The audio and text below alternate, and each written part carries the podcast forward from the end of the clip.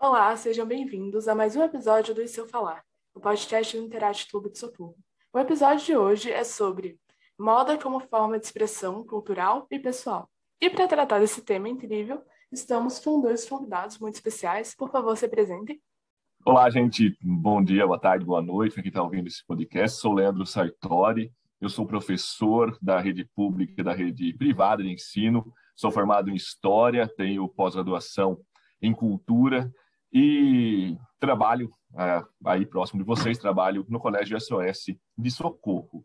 Eu sou homem branco, tenho 41 anos, cabelos grisalhos, é, estou vestindo uma camiseta vermelha para esse podcast. Bom, bom dia a todos, boa tarde, boa noite, como diz o Leandro, é, que estão assistindo a gente, ouvindo, né, na verdade. Meu nome é Amanda Isato Samboto, sou formada em moda, é, estudei muito na faculdade sobre moda e sustentabilidade e hoje em dia eu trabalho com assessoria de moda e marketing. Sou uma menina, uma mulher, né, branca, tenho cabelos loiros e estou usando óculos preto e camiseta branca. Eu sou o João e eu sou o co-host do podcast Se Eu Falar. Eu atualmente estou com cabelo raspado, de coloração preta, e eu uso óculos. Eu sou a Ana, eu sou a host desse episódio e eu sou uma menina parda, eu estou de roupa preta e bandana hoje. Bem, queridos ouvintes e convidados, acho que todo mundo quer saber primeiro sobre a definição, sobre o que, que a gente vai falar hoje. Uma base para entender melhor sobre tudo que a gente vai falar. Então eu queria perguntar para os convidados sobre a definição de moda, a cultura em geral, o básico mesmo. Bom, vamos lá. A palavra moda, né, ela vem do latim, é, modus, provém, né, dessa palavra modus, que significa costume, maneira e comportamento. Então, hoje em dia a moda ela é muito mais desenvolvida, mas desde quando ela surgiu, desde quando ela começou, ela sempre foi identidade das pessoas, como você se identifica, como você quer se mostrar para o mundo, como você quer mostrar que você é mesmo, né, no seu, na sua essência. Então, o que você concorda, o que você não concorda, como você gosta de ser chamado, até você pode usar elementos para complementar isso. E é mais ou menos isso. É, as pessoas geralmente nós vemos hoje a moda sendo muito futilizada, assim, não sei se é essa palavra, mas eu vejo que as pessoas associam muito a moda como uma coisa fútil. E a moda, na verdade, é uma coisa essencial, como, como se fosse comida e, para mim, pelo menos, né, comida e água, porque acredito que a gente não consiga se expressar para o mundo é, só, só por, por palavras. As pessoas nos conhecem mesmo pela primeira impressão e a moda que passa isso. Sobre cultura, eu acho que tem muito, é muito ligado à moda totalmente. Cultura, né, são valores, comportamentos e pensamentos de um determinado grupo por um determinado tempo. Eu acredito que a moda também se encaixe nisso. A moda é exatamente isso, é, é um determinado grupo se comportando de uma determinada maneira, se vestindo de uma tal maneira, e aquilo cria uma moda. Então, a gente vai falar um pouquinho sobre isso né, durante o podcast, mas, por exemplo, tem movimentos aí que a gente vê que são pessoas que se identificam com determinadas vestimentas, determinadas adornos, né, que a gente fala, objetos, enfim, que elas querem usar, e isso faz com que ela se identifique com um grupo maior. E aí criamos as culturas, né, que vai muito além, o Leandro vai poder explicar um pouquinho, mas eu acredito que tenha muita ligação nesse sentido de ser comportamentos e pensamentos de um determinado grupo, uma determinada tribo, que se identifica com a mesma coisa e se veste da mesma maneira. É, quando você pensar em cultura, você tem que né, olhar que cultura é uma construção social, uma construção feita em sociedade. Ela não pode ser pensada em algo inato, ela não pode ser pensada em algo que nasce com a gente. E, e como você definiu bem, Amanda, cultura é um conjunto mesmo de crenças, valores, que vão sendo construindo nesse contato humano e tudo mais. É, a gente sempre pensa, né, assim, é, nós temos uma evolução biológica que nos levou a, que nos tornou Homo sapiens sapiens, e tem uma, uma evolução cultural. E é uma coisa interessantíssima, né? Um dos primeiros traços culturais que nos diferenciaram de outros animais foi sepultar os mortos. Então, assim, é uma coisa muito, muito importante e crucial para nos trazer essa cultura, trazer esse diferencial com os outros tipos de animais. Essa ideia, a gente pode ressaltar que nós construímos duas coisas, né? Construir uma cultura material, uma cultura, então, que é um objeto, uma arquitetura, uma roupa e tudo mais, e construímos uma, uma cultura imaterial, que é baseado nos nossos costumes, nas nossas crenças, baseado, então, no que nós literalmente fazemos. Então, é repetição. E a moda, ela é uma cultura, sem dúvida nenhuma, ela é uma cultura transitória, uma cultura que está ali presente. E, no caso, né, uma cultura material, você tem acesso a ela, você tem acesso a vesti-la, você tem acesso a mexê-la e tudo mais. Eu acho importante também nós pensarmos que cultura pode ser encaixada também, perdão, é, que a moda pode ser encaixada também em outra coisa. Pode ser encaixada dentro da definição do sociólogo, é, o Durkheim, Emily Durkheim. A moda pode ser encaixada dentro de uma ideia de fato social. O fato social é como Durkheim define como funciona a sociedade, como ela está, assim, o funcionamento dessa sociedade. Ela tem três características, esse fato social. Ela tem que ser generalizada, ela tem que estar tão presente em toda a sociedade, ela tem que ser exteriorizada, então não depender de um indivíduo único, depender sim do coletivo, e principalmente, é, a principal característica do fato social é ter coercitividade, ela pegar e influenciar o outro a fazer aquilo. E a moda se encaixa tranquilamente nisso, porque ela é geral, ela é externa, não depende apenas de um indivíduo, e ela é muito coercitiva. Porque quantas pessoas né, seguem aquilo para estar juntos com outro, com aquele grupo que ela quer participar, com aquele grupo que ela está presente. Então, a moda se encaixaria tranquilamente dentro até de um termo da sociologia, de um dos clássicos, que é o fato social, que é do Emile Durkheim. É, eu, eu concordo, eu acho que as pessoas elas usam a moda muito para identificação mesmo, para se encaixarem né, em determinado grupo. É, hoje em dia a gente vê muita gente usando até coisas que não se identifica profundamente para conseguir ganhar o respeito e admiração de outras pessoas. E eu acho que isso é uma coisa importante de ser dita, né? Que eu queria falar, que é para a gente usar o que a gente se sente bem. Usar a moda mesmo para demonstrar o que você é, independente de qualquer grupo, independente de onde você queira estar. Porque eu acho que quando a gente consegue é, usar a moda a nosso favor, usar o que a gente se sente bem, o que a gente gosta, a gente vai naturalmente se encaixando nos grupos que a gente tem que estar. Então, não impor isso para você mesmo ou para outras pessoas, e sim deixar é, com que aquilo seja uma coisa natural, com que você pertença aonde você tem que estar, onde você se identifica mais, né? Porque quando a gente começa a impor coisas para a gente mesmo e usar algumas roupas que a gente se sente desconfortável só para estar em determinados lugares, acaba que a gente fica nesse, nesse, nesse lugar desconfortável, né? A gente acaba ficando é, com pessoas que talvez nem acreditem no que você acredita, nem usam o que você gosta, enfim, eu acho que a gente tem que usar realmente como a gente se sente bem, e eu acho que a vida vai se encarregando de fazer você se identificar com pessoas que você deveria se identificar mesmo. Bom, então eu queria contar um pouquinho, né, entrar na, na questão da história, até o Leandro vai poder falar melhor sobre isso depois, é, a história da vestimenta, né, que começou com o uso de folhas, fibras vegetais e peles de animais. Então, as, como viemos no mundo, né, nus, as pessoas sentiam vergonha e principalmente frio nos lugares mais gelados, né, do mundo. E a pele dos animais hoje em dia é muito muito julgada, é um tabu, né? Até, até no gancho que a gente vai entrar depois do consumo consciente mas antigamente ela era muito usada por conta do frio. As pessoas não tinham os tecidos como conhecemos hoje, né, os tecidos sintéticos principalmente que esquentam o nosso corpo. Então elas acabavam, acabaram optando por um, uma opção natural, né, que eram as peles dos animais, que, que justamente servem para os animais como proteção contra o frio, e, e isso foi muito usado desde o começo da humanidade.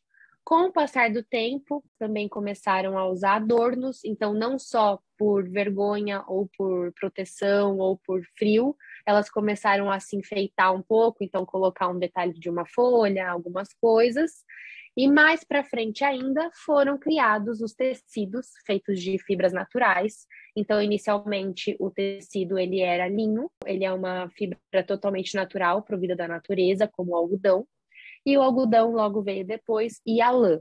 quando a lã chegou, as pessoas, a maioria das pessoas optou por continuar usando a pele justamente por uma questão de status social que é muito o status social ele é, ele é importante na moda as pessoas elas usam determinada coisa para se diferenciar de outras pessoas que não podem usar aquilo então, a lã, ela não teve tanta importância no começo, mas com o passar do tempo e as pessoas foram entendendo que as peles dos animais não era a melhor opção, ela também foi muito utilizada. É, as pessoas começaram a usar roupas normais, com tecido, claro que não como a gente conhece hoje, né? Porque hoje a moda é totalmente industrializada, mas tecidos normais, assim, mais ou menos como conhecemos hoje, tecidos que foram tecidos à mão, né? Porque o tecido ele é, provém de fibras. E todas as, as vezes que as roupas elas é, eram copiadas, então, o Leandro vai entrar um pouco nisso, né? Sobre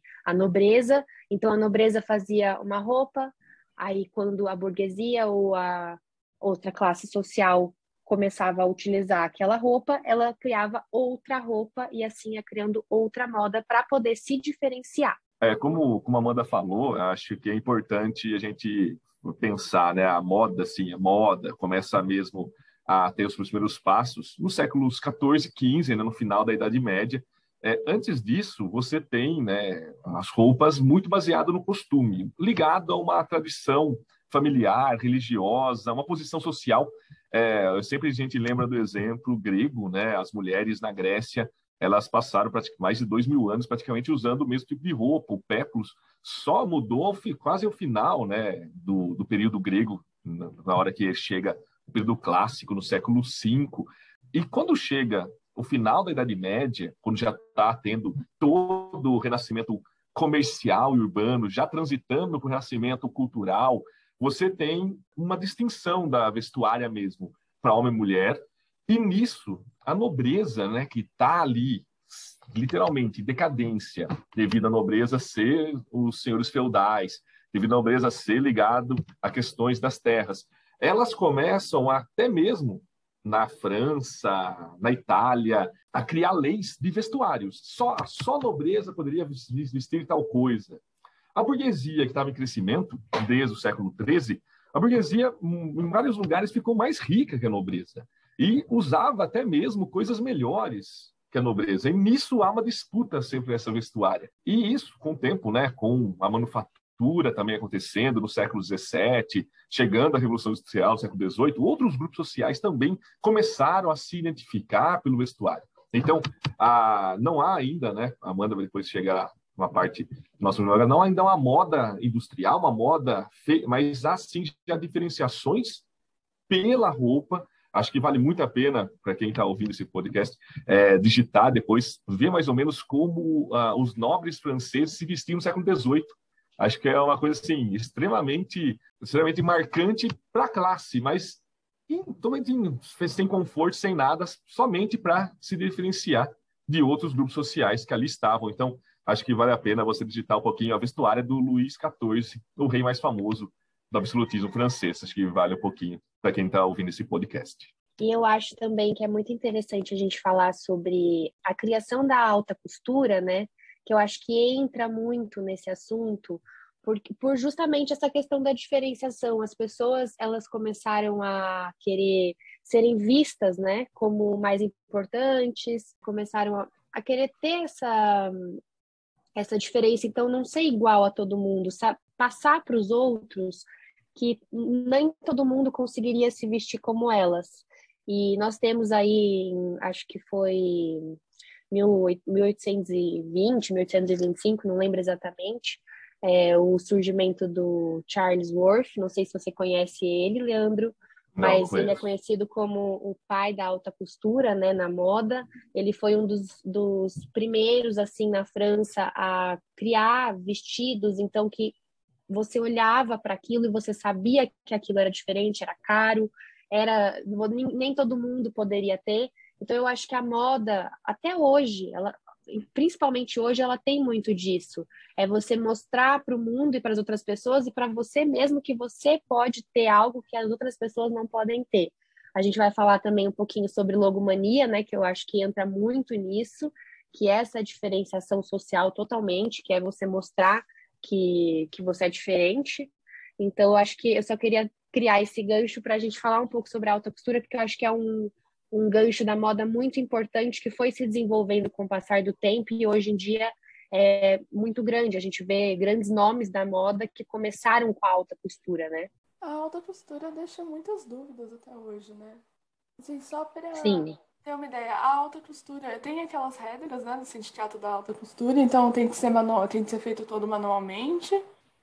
É. O que mais? Não, na verdade, assim, a alta costura, ela hoje em dia ela já foi um pouco desconstruída, mas antigamente, né, ela precisava ser feita manualmente, então não poderia ser industrializado por pessoas especialistas no assunto, então eram grandes nomes que faziam isso, não era aceito que qualquer pessoa fizesse alta costura, você tinha que ter um destaque muito grande, um destaque social principalmente, porque as pessoas vinham já de uma classe mais privilegiada, que conseguiam fazer alta costura, e eram mulheres que usavam isso, mulheres extremamente nobres, extremamente ricas, então mulheres de reis, principalmente rainhas e nobreza A, né, assim que a gente diz, e acho que é mais ou menos isso, assim. Mas hoje em dia eu vejo a alta costura como uma, uma, uma desconstrução mesmo do que ela era antigamente. É, a gente vê que muitas pessoas têm acesso a isso, acho que não existem mais essas regras. Qualquer pessoa pode fazer o que quiser. Eu, principalmente, concordo assim 100% com isso. Então, se você quiser hoje fazer um vestido maravilhoso de alta costura e fazer industrializado, o produto é seu e você vai vender para quem você quiser. Você tendo um cliente ali para comprar, você pode chamar do que você quiser, né? Acho que hoje, hoje em dia as pessoas têm uma cabeça mais leve em relação a todos esses assuntos. Então, seria assim também feito de uma forma que pensa no mercado, mas a gente teria ainda aquela parte da moda que não está preocupado em vender, está apenas preocupado em criar, e que às vezes, muitas vezes a gente não entende, porque muita gente vê os desfiles e pensa, meu Deus, mas onde usa isso? Como que alguém vai vestir isso? É, assim, os desfiles, é, eu acredito que os desfiles eles lançam tendências, macro tendências. Então, por exemplo, tudo que é visto em grande quantidade nos desfiles e muito grande, por exemplo, quando surgiu a manga bufante, quando a, na verdade não quando surgiu, né? Quando ela entrou é, a ser muito conhecida, muitas pessoas usarem, entrou para ser moda mesmo, né, digamos assim. É, nos desfiles a gente poderia ver a manga bufante gigantesca, então quase não cabia no palco. Para que isso? Para avisar que aquela tendência estava vindo, então para implementar aquela tendência. Gente, os desfiles eles começam, as tendências vêm de fora. Então, quando aqui é uma estação, lá fora já foi aquela estação. Para ser verão, tipo, a gente tem verão na França e depois a gente tem verão no Brasil. Então, a gente tem que ver seis meses antes as tendências. Então, tudo que vem de fora, é, a gente consegue perceber essa macro. É tudo muito grande, para justamente a gente entender o que vai vir como tendência.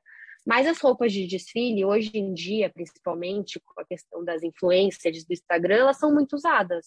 É, as pessoas gostam de fazer fotografias com fotógrafo e tudo mais. Antigamente, eu acredito que as roupas de desfile não eram tão usadas justamente por ter muita ser muito diferente, né? As pessoas não gostavam tanto dessa diferença. Elas queriam usar mais no dia a dia. Então, pegar aquela macro tendência, transformar em micro e usar, implementar aquilo no seu dia a dia. Mas hoje em dia eu acho que isso já não existe mais. Eu acho que as roupas dos desfiles são facilmente usadas tanto em eventos quanto no dia a dia. Eu vejo muita gente, por exemplo, tem grandes casas, né, Louis Vuitton, enfim, que desfilam e depois a gente vê as pessoas usando no, em vários lugares, eventos, né, que passam aí pela internet que a gente vê e fala, nossa, essa peça é de desfile. Então, acho que hoje em dia isso foi desconstruído. Mas antigamente tinha, sim, essa questão de lançar a tendência e depois a gente implementar aquilo no nosso dia a dia de uma forma menor. Gente, uh, acho que a gente pode caminhar agora com uma ideia assim, né? É, que são né, movimentos culturais, como esses movimentos culturais eles vão impactar, logicamente, dentro da moda. Uh, a gente vai olhar, né, o movimento cultural, ele, grande parte, ele vai surgir para afrontar o status quo, né? Ele vai surgir para fazer o bater de frente com aquilo que está estabelecido, com aquilo que está sendo colocado. É, e esse momento cultural, então, ele vai ser sempre coletivo, sempre pensado de forma é, coletiva, de várias pessoas, e sendo colocado, então, em prática a partir disso. Uh, momentos culturais, nós temos né, dentro da arte, dentro da, de várias, várias opções, várias ideias, entre elas, né, esse ano aqui, 2022, nós temos um movimento dentro da arte muito famoso. Quantas vezes vocês, estudantes, estão ouvindo esse podcast já não viram na sala de aula a Semana de Arte Moderna, que foi uma mudança crucial para a arte no Brasil. Então, esses movimentos culturais eles acontecem e são sempre, né, vistos e colocados para bater de frente com aquilo que está sendo, né, imposto, aquilo que está sendo padrão na sociedade. É, e aí eu deixo para Ana, para ela falar um pouquinho de subcultura. Quero começar falando que ela tem uma grande importância na construção da identidade pessoal, principalmente porque adolescente é aquele ser que está começando a se definir, que está começando a se questionar, que ele vai se perguntar quem sou eu. As subculturas são uma ótima forma de criar grupos, assim. Até porque, justamente, com o vestimento da pessoa, você já consegue reconhecê-la de longe. Então, assim, eu era emo. Quer dizer, uma vez emo, sempre emo, né, gente? Mas eu abandonei a calça Mas era interessante que às vezes eu saía de casa, tímida, com vergonha, assim. E aí ia para um lugar e sentia mais gente. Geralmente eu não queria. Muitas vezes era com os meus pais, e aí eu avistava ali, tipo, lá no fundo do salão, assim, tinha uma pessoa toda de preto também. Ou alguém com cabelo pintado, assim, de uma cor, assim, fantasia, assim, colorido. E aquilo ali já me ajudava, mas pensava, tipo, nossa, não tô sozinha. Aí eu via a pessoa com uma camisa de banda que eu gosto, aí já era mais fácil de puxar assunto. Então, a, então essas questões, assim, é, não são só coisa de adolescente, não é, não é coisa à toa, não é mimimi. É importante. E sem contar que, assim, foi uma coisa, assim, muito importante até para eu conseguir fazer amizade. E eu acho, assim, com certeza eu não seria quem eu sou hoje se não fosse isso, assim. Não era só o emo, né? Tinha punk no meio, tinha gospel, tinha, assim, a cena alternativa toda, né? Mas a minha entrada ainda nisso foi na época da novela Rebelde, Rebelde Brasil, que a gente tinha a Roberta que usava, começava a novela com mechas roxas e aquelas roupas pretas, eu pensava, meu Deus, eu quero ser ela. Ela tem uma atitude. Eu não tinha atitude nenhuma. Eu não tinha coragem de falar nada. Eu só aceitava qualquer coisa. Mas eu vi. Eu falava, eu quero ser assim. Aí comecei a comprar roupa preta. Eu tô assim até hoje. Vocês têm alguma história assim de adolescente? Vocês pertenciam a alguma subcultura específica? A minha adolescência foi muito tempo atrás, tá, gente? Nos anos 90. É, uma adolescência bem diferente de vocês, aí, né? Sem conexão de internet, aquela coisinha bem rústica ainda. E eu, no caso, né, é uma história né, que eu comecei a ouvir rock and roll, comecei a conhecer bandas, principalmente bandas de heavy metal, e se identificou, era sempre o que? Jeans surrado, camiseta preta debaixo de um sol de 40 graus. Então você estava lá, estava o verão brasileiro, estava andando de preto lá, belezinha, com estampa de banda. E Ana, é, isso não mudou. Tipo, ah, a gente ia aqui para a gente falava, né, a gente ia aqui para o bobódromo da cidade, né, sou de Itapira, adolescente, a gente ia aqui no Parque de Romulato, que é um parque central da cidade, para paquerar, para dar um rolê tudo mais, e você via outras pessoas de preto. Opa, já estava, beleza, você vai formando grupos, formando grupos, quando você viu, você já está com 30 pessoas trocando ideia, você já está no meio. Então, isso não mudou em 20 anos até chegar a você.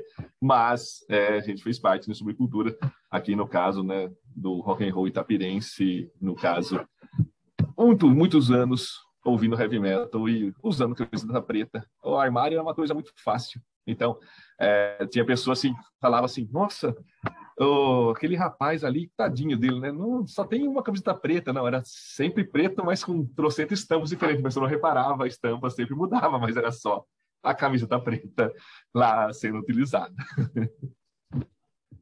É, eu acho que eu, assim, eu nunca tive um grupo assim que eu me encaixei, porque eu sempre gostei de coisas diferentes. Até acho que foi um dos motivos de eu ter escolhido fazer moda, para conseguir entender melhor esse universo, né, tão tão grande assim, tão tão diferente de tudo que a gente vê.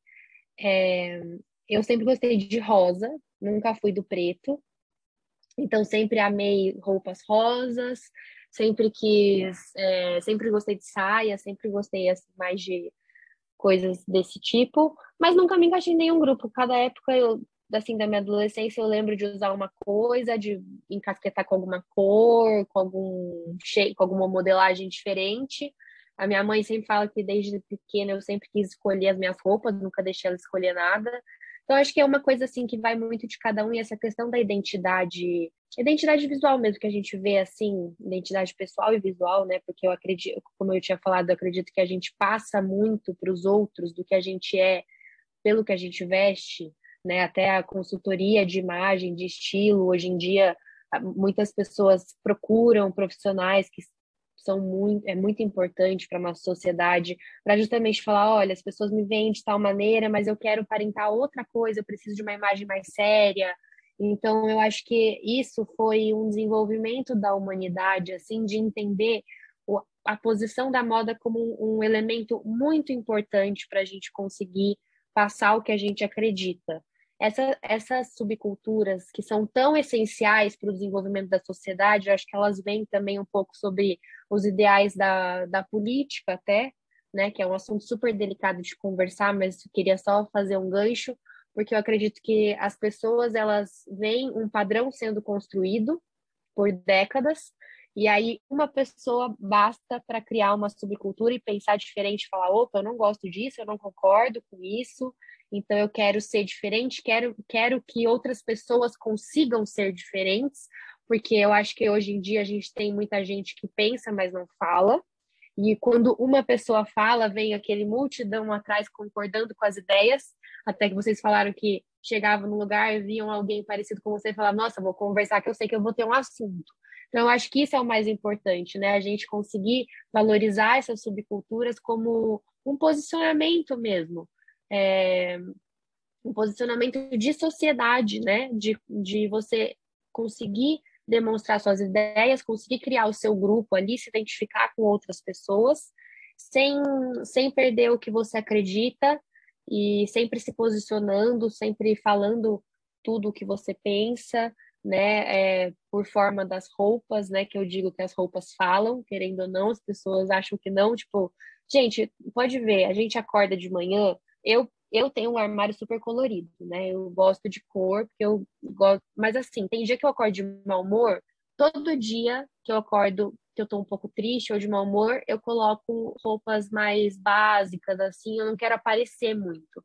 Então, eu acho que a identidade visual que a gente cria é muito essencial e as pessoas às vezes não se atentam a isso. E eu acho que nessas subculturas isso é muito importante. A gente perceber que as pessoas elas querem se identificar com outras, tanto que a Ana falou que eu achei super interessante que ela via na TV, né, e rebeldes e falava: "Nossa, eu quero ser ela", e aí a gente acaba vestindo igual a pessoa para conseguir ter a atitude da pessoa, sendo que a, a roupa não vai te dar a atitude da pessoa, mas ela vai te oferecer um conforto de você pensar: "Bom, ela estava falando sobre aquele assunto vestida desse jeito, então eu vou me vestir, eu vou ter força para conseguir falar o que eu acredito. Então acho que a moda ela vai muito além do, do né, dessa futilidade que as pessoas criam, falam, ah, é moda, mas é coisa fútil. Gente, a moda ela é tão essencial, ela é tão importante para a gente conseguir demonstrar tudo que a gente acredita e conseguir é, ser nós mesmos, né? Falar o que a gente pensa. Então, eu acho que eu queria só falar isso, porque eu acredito que tem muitos adolescentes que devem ouvir esse podcast que ainda não se encontraram. Então, gente, pesquisem sobre a subcultura, sobre é, a vestimenta mesmo como forma de expressão, para você conseguir mesmo ser você mesmo e, como eu disse no começo, você conseguir é, encontrar pessoas que pensam como você e não se vestir para fazer parte de um grupo, né? Eu acho que você tem que se vestir como você se sente confortável e aí sim você vai criar essa identificação que é tão necessária. Amanda, você tocou num ponto muito importante, assim, de dessa questão da subcultura com a forma de pensar mesmo. A cena alternativa, assim, o emo e a cena alternativa no geral, assim, eu acho que teve uma, uma importância muito grande na questão com a comunidade LGBT. O Woody sempre foi conhecida por apoiar a comunidade e justamente por ser um lugar seguro, assim. E sem contar que era uma forma, assim, das pessoas que não pertenciam à comunidade LGBT terem contato e, bom, tirarem muitos preconceitos e tudo. Então foi, nossa, foi muito importante isso também. É, eu acho que assim as subculturas, né, o punk que é, depois foi evoluindo para o emo, né, e tudo mais, é, foi justamente para sair do padrão e implementar novas ideias. Então eu acho que a sociedade ela nunca está preparada para alguém que, por exemplo, 50 pessoas falando A, aí vem um jovem diferente fala B. A sociedade não vai entender aquele B até que 25 falem B. Aí vai falar, nossa, mas parece que o B faz sentido. Então eu acho assim que as pessoas elas têm medo de se expressarem como elas são, expressarem as suas ideias. Essa questão do LGBT sempre foi uma, uma questão que eu não, gente, na verdade assim, eu não entendo aonde é o problema com isso, né, que a sociedade cria, porque assim, cada um tem a sua vida, né? Então, eu acho que é justamente por isso que todo mundo cria esse problema, justamente por ser uma coisa fora do padrão, que hoje em dia já está mais do que incluída, pelo menos na minha concepção. Mas eu acredito que as subculturas fazem, fazem um grande efeito para conseguir incluir esses grupos que, que já deveriam ter sido incluídos desde sempre, mas que infelizmente precisam lutar para ser vistos e reconhecidos, né? Então eu acho que é muito importante esse processo que que foi assim da história, de você conseguir criar o seu lugar de identificação e conseguir ganhar respeito, né, das pessoas, conseguir ganhar essa visibilidade tão importante. Eu acho que o, o punk, por exemplo, que foi criado nos anos 60, né, nos Estados Unidos, foi justamente por isso, por jovens que estavam descontentes, né, com a sociedade e com a política como estava, e decidiram se mostrar, né, colocar a cara a tapa, né, como como eu digo assim, e, e falar: olha, eu existo, eu estou aqui, eu penso diferente, e você vai ter que respeitar as minhas ideias, né? Não é porque eu sou diferente de você que eu necessariamente não posso ser visto, não posso ser reconhecido e tenho que ficar na sombra. Eu sou diferente, mas eu quero ser vista, eu quero que você me escute, me respeite, né? Me, me dê a, o seu posicionamento, eu vou te dar o meu, e é isso. Eu acho que a sociedade tem muito a aprender com as subculturas e valorizar, principalmente, porque eu acho que não é, ainda hoje não é valorizado. É muito interessante também como essas subculturas trouxeram uma questão de classe. Como o Leandro tinha falado do jeans surrado e essa coisa do jeans rasgado, que antes, nossa, meu Deus, vai sair de roupa rasgada na rua. E Bom, a cena alternativa trouxe isso, colocou como moda. Hoje a gente já compra calça rasgada. E às vezes é mais caro é. se tiver rasgada. Eu acho interessante, assim, porque hoje em dia a gente tem. É, vou até entrar um pouco no meu mercado, né, na, na minha profissão, mas a gente tem a, as influencers, né, que a gente fala, as, as blogueiras de moda que lançam tendências. Mas desde sempre nós já tínhamos, né? Isso só não era visto de forma é, pública, né? Porque não tinha internet, que hoje em dia é de fácil acesso. Mas desde sempre nas, nos grupos, né? A gente sempre teve alguém que ditava as tendências. Então, uma pessoa usava e todos gostariam de usar e ser como elas. Então, eu acho que a calça rasgada que você falou é muito isso. Desde que uma pessoa usou, é, as outras pessoas falaram, nossa, isso é interessante. E aí começaram a usar e hoje em dia já é um, uma coisa comercial, né? Já virou assim, como vocês mesmos falaram, é uma, uma calça rasgada hoje em dia é muito mais cara do que a calça normal, porque tem essa diferenciação, mas até ela chegar nesse nível, foi muito julgado, as pessoas não entendiam. Então, assim, vou até dar um exemplo. Os meus avós, eu nem sei se eles vão escutar isso, amo eles de paixão, mas esses dias eu estava usando uma calça rasgada. Aí eles falaram: nossa, mano, tá sem dinheiro para comprar uma calça? Vamos fazer uma vaquinha para juntar para comprar uma calça para você. E assim, as pessoas não entendem que é forma de expressão, é você falar o que você gosta de vestir, gente. Não é assim, não tô falando dos meus avós, lógico, porque eles foi uma brincadeira. Mas muita gente julga ainda, né? Fala, nossa, mas que calça horrorosa. E assim, até chegar hoje em dia, que ainda é menos visto como algo feio, as pessoas julgaram muito. Então, eu acho que assim, é exatamente o que eu falei. Tudo que sai do normal é julgado até o momento que alguém, que aquela pessoa acha que é importante, usa. Aí ela fala, nossa, talvez eu possa usar também, talvez seja legal.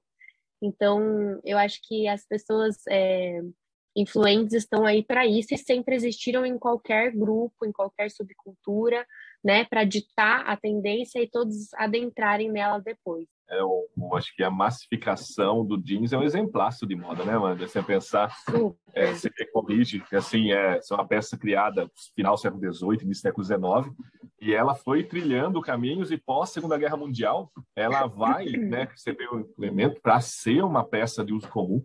E se eu não estou enganado, que é, tô tendo a cabeça aqui de recordações, é, um dos pontos para o jeans se popularizar foi o rock and roll. Foi ali com, com a parte de Elvis Presley e tudo mais, é, ali nos anos 50, aí se cria essa ideia da rebeldia, o jeans está acoplado nessa ideia da rebeldia, então acho que é uma, assim, né, daí lógico, né, e outros pontos vão sendo formados para que o jeans se popularize, né, e vire hoje uma peça comum, a peça da moda mais comum que todo mundo tem e usa tranquilamente. É, é muito interessante isso, porque o jeans ele foi criado para ser roupa de trabalhadores de fábrica, né? Então, o brim, que é o tecido que o jeans é constituído, né? Ele é um tecido resistente, é um tecido duro, né? Que não rasga facilmente. Então, os trabalhadores nas fábricas, ele surgiu justamente por ser um tecido mais resistente, não, não ter problemas, né? Caso alguma máquina escapasse, alguma coisa. E depois ele foi se popularizando e quando o Elvis Presley começou a usar, aí bombou, né? Aí todo mundo começou a ver aquele tecido como algo diferente e hoje em dia já é algo casual que existe assim, acho que todo mundo tem uma peça jeans no armário. E nem todo mundo sabe, né, que o jeans foi iniciado para ser roupa de trabalhador e era muito julgado, né? Era muito era visto como algo muito simples, algo que não tivesse importância e aí entra muito no que eu falei. A partir que uma pessoa que é importante para outras pessoas usa, aquilo vira conhecido e acaba se tornando popular, né? As pessoas começam a valorizar aquilo. E a gente pode até entrar na indústria cultural, entrar em toda essa ideia de, opa, como, como aquilo, né? Logicamente, você tem a questão, né? você tem, historicamente falando, você tem a cultura popular, você tem a cultura erudita, quando você tem a Revolução Industrial, você tem uma é, chamada cultura terceira dimensão, que é a cultura feita né, para ser vendida, e aí, pós é, Segunda Guerra Mundial, você tem para valer a indústria cultural, coisas que são feitas para serem vendidas, e muitas vezes, infelizmente, né, é, de olhar é, para ser até mesmo para alienar as pessoas. Então, esse é um problema seríssimo gente pode pensar aqui como a cultura e como a moda em si pode ser usado também para esse lado. Ao mesmo tempo, está discutindo uma libertação aqui, coisas que dão significado a grupos, subgrupos, também a moda e a cultura em si, né? não só a moda, a cultura em si. Ela pode ser muito, infelizmente, usada também para alienar e deixar as pessoas ao lado, né? Então, acho que é um ponto também que a gente pode ressaltar. A gente pode pensar, né, assim, você falando dos anos 50, 60, né, acho que um dos exemplaços de contracultura é o movimento hippie, eu acho que é assim, ele vai quebrar padrões e estigmas tremendos da sociedade estadunidense. É, você pensa assim, o movimento hippie não é apenas a, a, ideia de contra a guerra do Vietnã, não é a ideia apenas, é, vai quebrar o padrão da sociedade estadunidense, aquele padrão do que oh, eu vou estudar, eu vou me casar e morar no subúrbio da alguma cidade, alguma aquela casa com quintal, todo mundo vê nos filmes, né? aquela casa com quintal, com a graminha, a cerca branca e tudo mais. Eles querem, então, outro tipo de ideia, outro tipo de sociedade. Uma sociedade do amor livre, uma sociedade que diz não à guerra, uma sociedade que faça um, um tipo de consumo diferente. E então é um exemplar de contracultura, é muito fácil, né, de brincar e muitas vezes fazer aquele preconceito, o hippie, opa, a questão da maconha, a questão não sei o quê, mas elas simbolizam muito mais, muito mais nos anos 60 nos Estados Unidos desse movimento anti-guerra e também movimento contra aquilo que a sociedade americana pregava naquele momento, tá, gente? Então é um detalhe interessante também de olhar essa contracultura e a moda, né, que depois vem pós-hip. O hip ele foi muito importante também essa questão da sociedade como um todo, né? Porque na época ah, tinham regras tipo bem restritas contra o divórcio, contra o papel da mulher no casamento, né? A mulher não tinha voz nenhuma, nunca teve, né? Na sociedade. Hoje em dia a gente está com uma crescente luta, conseguindo é, colocar o nosso papel de alguma forma, mas naquela época era tudo muito complicado. Então, assim, o divórcio não existia para a sociedade, ninguém poderia sair do casamento, a mulher era totalmente, é, como eu digo assim, me fugiu a palavra, é, rebaixada assim, né, no marido, tinha que obedecer o marido, e, e o hippie veio para conseguir falar, olha, eu tenho voz, eu não, não necessariamente preciso me casar, né, não necessariamente preciso, como o Leandro disse, ter uma casinha perfeita, maravilhosa com a minha família, quero ter esse amor livre e vou fazer isso. Então, a partir do momento que uma pessoa ou cinco pessoas começaram esse movimento, veio a multidão que já pensava assim, não tinha muitas vezes oportunidade, coragem para conseguir falar sobre. E aí a moda hippie, hoje até hoje em dia a gente vê elementos, né, muito, muito, mar, muito marcantes, a saia longa, né, então assim, a gente, a gente consegue reconhecer o hippie em qualquer, a pessoa tá usando, a gente fala, nossa, isso é do, é a moda hippie, então assim, eu acho isso muito interessante também, porque a moda ela é uma forma de você conseguir falar, olha, eu penso dessa forma. Então, hoje em dia a gente vê muitas pessoas usando roupas que entram nesse movimento hippie, a gente sabe que ela é a favor daqueles pensamentos que os hippies pensavam desde sempre, né? E tem muito muito preconceito ainda com isso, né? Justamente por ser uma cultura que veio é, contra a sociedade, né, contra o que a sociedade acreditava e o padrão, eu, eu acho que é muito julgado, mas hoje em dia a gente consegue implementar assim pontos do movimento hippie de uma forma mais leve, eu acredito, e, e deveria ser mais valorizado, né, como todas as outras, que as pessoas acabam não valorizando tanto. Vocês percebem uma evolução dessas subculturas? Porque Bom, muita coisa mudou, mas muita coisa ainda parece muito aconteceu. E muita gente fala que ah, as girls, os boys são os novos emos. É, eu acho assim, é, nada é igual, né? Nunca será outras outras ideias, mas eu acho que as pessoas acabam utilizando daquilo que já existe e criando o seu novo, né? Com as novas ideias que elas querem implementar eu acho que as pessoas elas usam sempre, nada é novo, né? Então a gente usa ideias antigas e a gente vai colocando o nosso toque.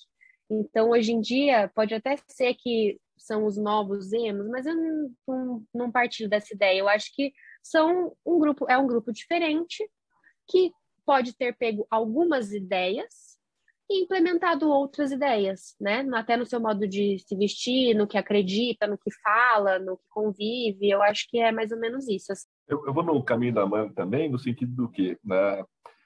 Sempre alguém abriu a porta. Acho que esse é um ponto. A inspiração é muito importante, a inspiração é muito relevante, porque a hora que chega, é, para que movimento, vocês citaram, eu não participei nesse momento, mas citaram, a hora que o movimento LGBT, a representatividade que eles têm hoje, a abertura das portas nos 70 e 80 e o que enfrentaram aquelas pessoas naquele momento.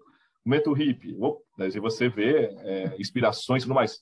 O que eles enfrentaram nos anos 60 e 70. Então, tudo isso são graus de evolução que está acontecendo, mas ainda, ainda faço uma crítica, não, a sociedade em si, muitas vezes esses movimentos eles são valorizados se eles desempenham algum papel econômico. E não é, acho que apenas isso. Então, esse é um problema seríssimo é, de você pegar e ter essa condição de aceitação do feminismo quando você tem uma ligação econômica a ele e tal. Essa é uma crítica que a gente tem. É, parece que o peso econômico sempre é muito maior que o peso social e não deveria ser assim. O peso social ele é, deve ser sempre mais importante do que a questão econômica do que está ali presente. Então, assim, mas é o caminho da Amanda e acho que é um ponto importante. A inspiração e as portas que esses grupos abriram há 40, 50 anos atrás, que foi um momento de ruptura, né, momentos dos anos 50 e 60, para chegar à sociedade de hoje, a gente tenha né, esses grupos com uma aceitação muito mais fácil e, logicamente, eles se descobrem e avançam também para outros parâmetros. Tendo um pouco sobre a logomania, já que a gente puxou esse gancho econômico, como que isso se liga? A gente já falou sobre a diferenciação das classes, eu acho que isso tem a ver. É assim, a, a logomania ela foi criada no século XIX como forma de diferenciar dos demais, né? Para conseguir, é justamente o que a gente falou, assim, nessa crescente que a gente veio, né, de, da história, é, as pessoas, a partir do momento que a roupa já não te diferenciava, porque o poder econômico foi muito alto e as, o mundo se foi desenvolvendo e aí aquilo já não se diferenciava tanto, então você poderia até ter uma roupa feita por tal pessoa, mas aquilo já não era mais reconhecido pelo mundo inteiro, talvez reconhecido só pela, pelas pessoas ali que viviam com você. E aí, no século XIX, o Louis Vuitton, que começou, eu não sei se todo mundo sabe disso, mas Louis Vuitton começou a fazer, ele começou com a criação de baús, né? Depois foi desenvolvendo malas, e, e aí ele veio com essa questão da logomania, começou a colocar ali o nome dele, a etiquetinha, para conseguirem saber que era alguma, algo caro e algo exclusivo, né? O luxo, ele vem de três pilares, né? A tradição, a exclusividade e a qualidade. Então, eu acho que essa questão da logomania, é, em 1990, acho que até o Leandro pode até falar um pouco mais sobre isso, mas em 1990 foi o boom econômico da logomania. A gente viu é, o desenvolvimento das marcas em colocar a etiqueta, em colocar o logo, até a gente vê muito, hoje em dia, mais ainda, né, o, casacos inteiros com logo, roupas inteiras, e você pode ver que muita gente que, que quer mostrar, olha, eu posso comprar isso, eu posso usar isso, e, e outras pessoas não podem. É, para se diferenciar de cópias, né? Acredito eu, assim, eu acho que a gente tem muito, a gente pode ver que a gente vai na, no Brás, aqui em São Paulo, em alguns lugares, e a gente acaba achando, né? Peças com os logos de marcas importantes que não são de das marcas. E para que isso? É para você conseguir adentrar nesse mercado, né? Você conseguir usar algo que tem aquele poder econômico, né? Que a gente fala que infelizmente é tão caro, né? E movimenta tanto a indústria da moda, o luxo. E, e eu acho que também tem muita ligação com os novos ricos, pessoas que, que acabam crescendo e começam a ter dinheiro e querem mostrar que começaram a ter dinheiro, né? Então não basta você ter você ter começado agora a ganhar dinheiro, você quer, você quer mostrar, você quer passar para a sociedade, né? Você quer falar, olha, eu consegui ter o poder aquisitivo para poder comprar um casaco da Louis Vuitton, da Chanel, da, enfim, de diversas marcas que temos no mercado. E eu acho que a explosão da cultura hip hop também foi muito importante para a logomania. Eu acho que o streetwear é diretamente ligado a isso. Acho que a, o hip hop trouxe essa importância é, para justamente para ter essa diferenciação.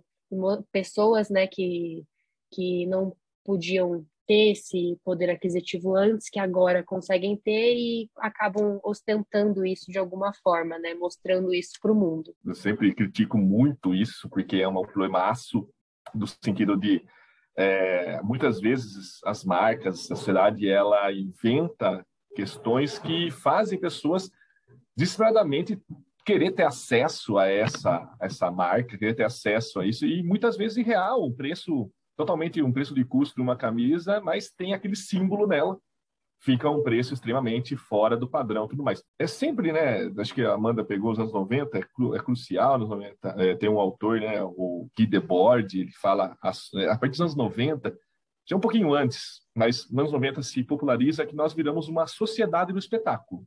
Uma sociedade que nós vendemos a imagem, e como eu faço para me diferenciar das pessoas? Tendo algo que elas não podem ter.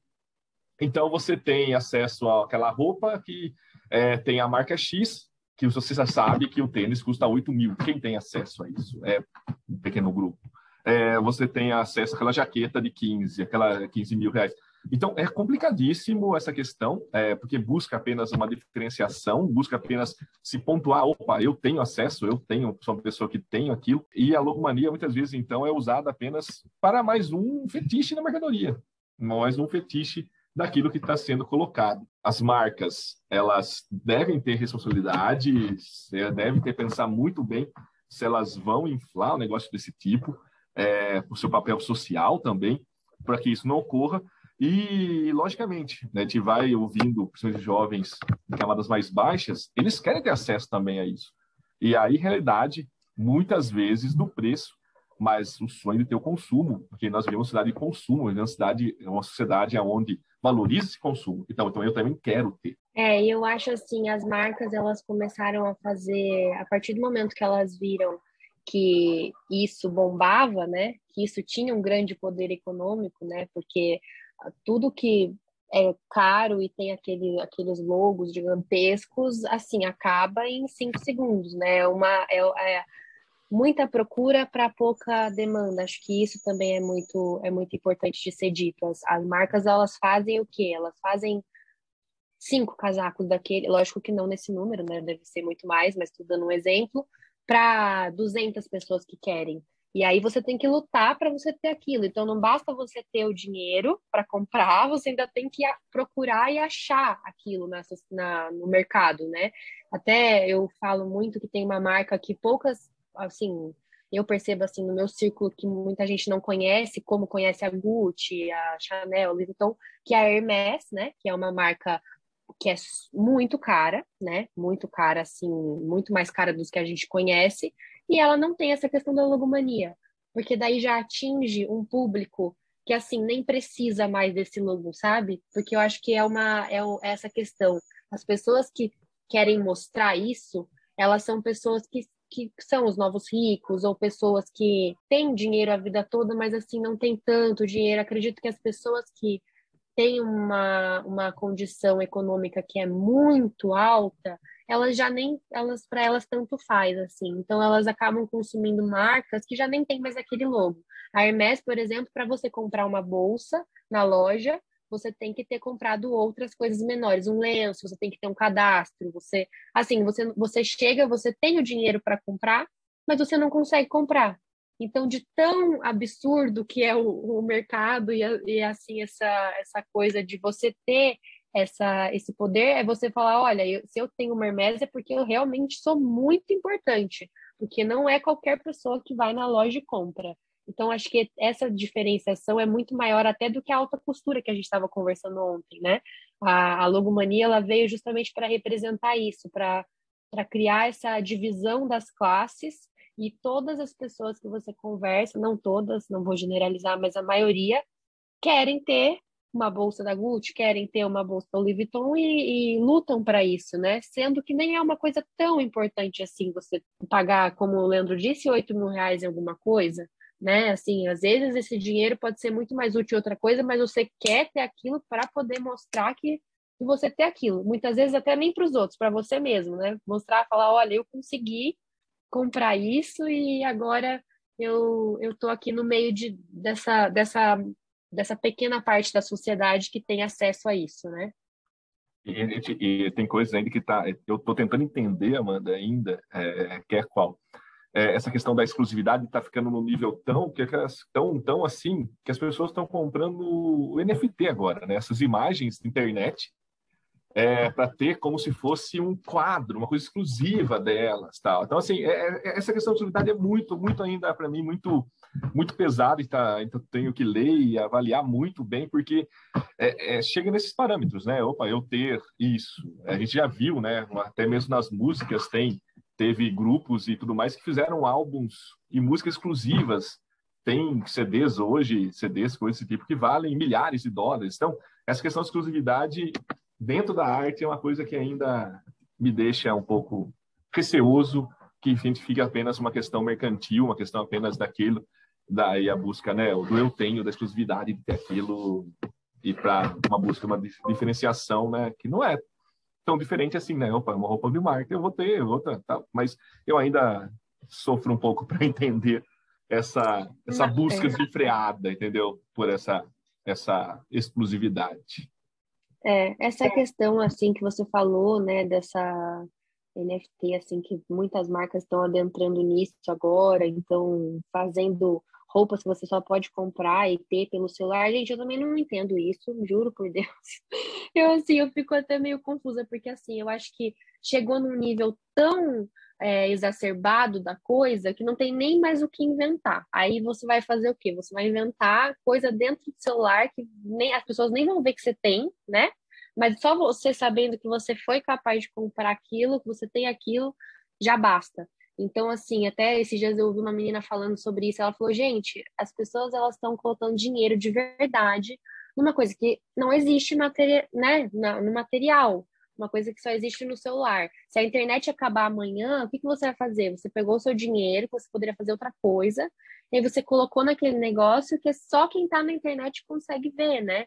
Então, até eu vi que a Louis Vuitton criou algum, algumas roupas para para um jogo, eu fiquei um pouco sem entender, assim, mas eu acho que é um universo que eu preciso pesquisar mais também, que eu acabo, por conta do, da correria do dia a dia, não me aprofundando tanto. Com certeza, para o mercado de luxo faz sentido, né, de alguma forma, porque eles têm uma pesquisa por trás, né, um desenvolvimento muito grande, mas eu, Amanda, ainda não consigo entender e não compraria nem se eu tivesse todo o dinheiro do mundo, assim, não era uma coisa que que eu falaria, nossa, quero muito, preciso. Acho que não entendo ainda. E sobre o valor deles também é algo absurdo, é coisa de milhões de Demais. dólares, não é? A gente tá falando de moda de luxo ser exclusiva, mas essa é uma exclusividade muito maior e muito menos útil, vamos dizer assim. A roupa, ela pode ser exclusiva, pode ser cara, mas você usa, você coloca no corpo. Não, e eu vejo, assim, até fazendo esse último comentário sobre a logomania, eu vejo também muito do que a gente tinha falado sobre a identificação de grupos, né? Muita gente quer comprar algo com logo e tudo mais para conseguir se adentrar. Então, até esses dias na novela passou uma frase que eu fiquei na minha cabeça, a mulher, o, o marido né, comentou, nossa, mas por que que você compra tanto essas bolsas, sendo que a gente precisa de outras coisas aqui em casa, né? E você gastando dinheiro, ela falou, porque nesse mercado que eu tô, parecer rica me torna mais rica, eu consigo ter a identificação melhor. Então, eu acho que é exatamente isso, sabe? As pessoas, a, a, a pira é tão grande de você conseguir entrar nesse, nesse grupo tão pequeno da sociedade que faz parte, né, que usa o logo todos os dias, que você acaba deixando o essencial de lado para conseguir usar esse logo para atingir um lugar que você gostaria de estar, né? A moda é algo assim que pode ser usado muito como com, com para o bem, né? Como a gente falou aqui desde o começo, identificação e tudo mais, mas também é algo que, infelizmente, comercialmente pode prejudicar muita gente, né, para conseguir essa identificação. Bem, a gente falou sobre o NFT agora de pouco e a logomania, coisas exclusivas.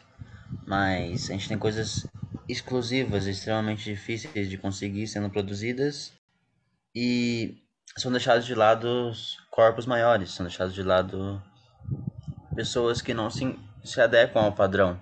Eu queria que vocês falassem o que vocês pensam sobre essa de encontrar roupas muitas vezes. É, eu acho assim, é, além de produzir roupas e tendências, a moda ela é uma das grandes responsáveis sempre foi por produzir imagem, né? Por, por, produzir o padrão. Então, como a gente teve aí desde sempre a moda associada com a magreza, é, acabou que a sociedade começou a ver aquilo como o belo, como o padrão, como aquilo que é aceitável. É, hoje em dia a gente tem uma desconstrução muito grande, acredito que nós já conseguimos pequenos steps, né? Mas ainda faltam muitos, como outros assuntos também. Mas eu acho que a principal, o principal ponto que eu vejo muito que é falado hoje em dia é que a gordura, ela não quer dizer falta de saúde, né? As pessoas, elas associam muito isso e o magro não quer dizer saudável. O magro, muitas vezes, ele é mais doente do que a pessoa que tem um, um que é um pouco mais, né, que fora ali do padrão imposto pela sociedade. Então, eu acho que com essa construção que foi vindo desde sempre dos desfiles, de campanhas de moda muito grandes, as grandes marcas sempre colocaram esse magro como algo primordial para você ser bonito. Eu acho que foi construída uma imagem que é totalmente distorcida do ser humano. Gente, se você vê quantos por cento da população é magro, né? Principalmente aqui no Brasil, a, a mulher brasileira ela não é uma mulher magra, ela tem a, o quadril um pouco mais largo, ela tem busto, então assim, não encaixa, né? Não fecha essa conta se a gente for analisar. É, e a internet trouxe muito essa questão do movimento de pessoas muito importantes que falam sobre esse assunto, que eu acredito que foi essencial para a desconstrução. É, até eu queria citar o exemplo da, da Victoria's Secrets, né, que tinha o desfile das Angels, né, foi justamente porque a marca se recusou de alguma forma a colocar novos corpos, a colocar né, coisas fora, pessoas fora do padrão, e, e isso foi assim um, um um, um marco para a indústria muito grande, eu acredito, sabe? As pessoas começaram a enxergar a marca com outros olhos, não mais com aqueles olhos lindos e falar, nossa, que marca perfeita, maravilhosa, e falaram, opa, mas por que que quando foi questionado o porquê da, de todos os modelos serem exatamente iguais, elas não pensaram um pouco e colocaram outros padrões. Tanto que até o diretor, acho, da marca chegou a falar em 2019 que ele, se fosse para colocar outras pessoas, ele, ele gostaria de fechar. Então, assim, eu acho que é um, uma reflexão muito grande que a gente tem hoje, que, que é a padronização mesmo, que eu acredito que hoje em dia não tenha mais isso, assim, pelo menos no meu mercado eu vejo que as pessoas já aceitam outros corpos, mas muitos ainda não. Então acho que a gente tem uma luta aí muito muito grande pela frente que, que nós assim que somos do mercado de moda temos que lembrar todos os dias. Então sempre que é falado algo, eu sempre tento falar, falar um adendo e falo, olha, mas isso não é tão legal, né? A gente pode pensar em outros corpos, a gente pode pensar em outros outras etnias, outras coisas como algo que acrescente, né? Que façam as pessoas ter identificação. Então, as mulheres, elas veem as modelos, elas falam, gente, mas eu nunca vou poder usar essa roupa, porque o meu corpo não é igual. Então, você ter uma pessoa que tem o seu biotipo na passarela, na campanha, até é melhor, né, para as marcas, porque elas criam essa identificação. E eu acho que a internet trouxe muito isso, né? É, essa questão das roupas, justamente, não é você que tem que se adaptar à roupa, a roupa tem que ser feita para você é, como uma forma de arte, como uma mercadoria, você está fazendo aquilo para pessoas, não as pessoas que têm que se virar ou fazer o impossível para se adequar àquilo. E outra coisa também, é, esse episódio está sendo gravado em fevereiro de 2022 e começou o BBB há pouco tempo.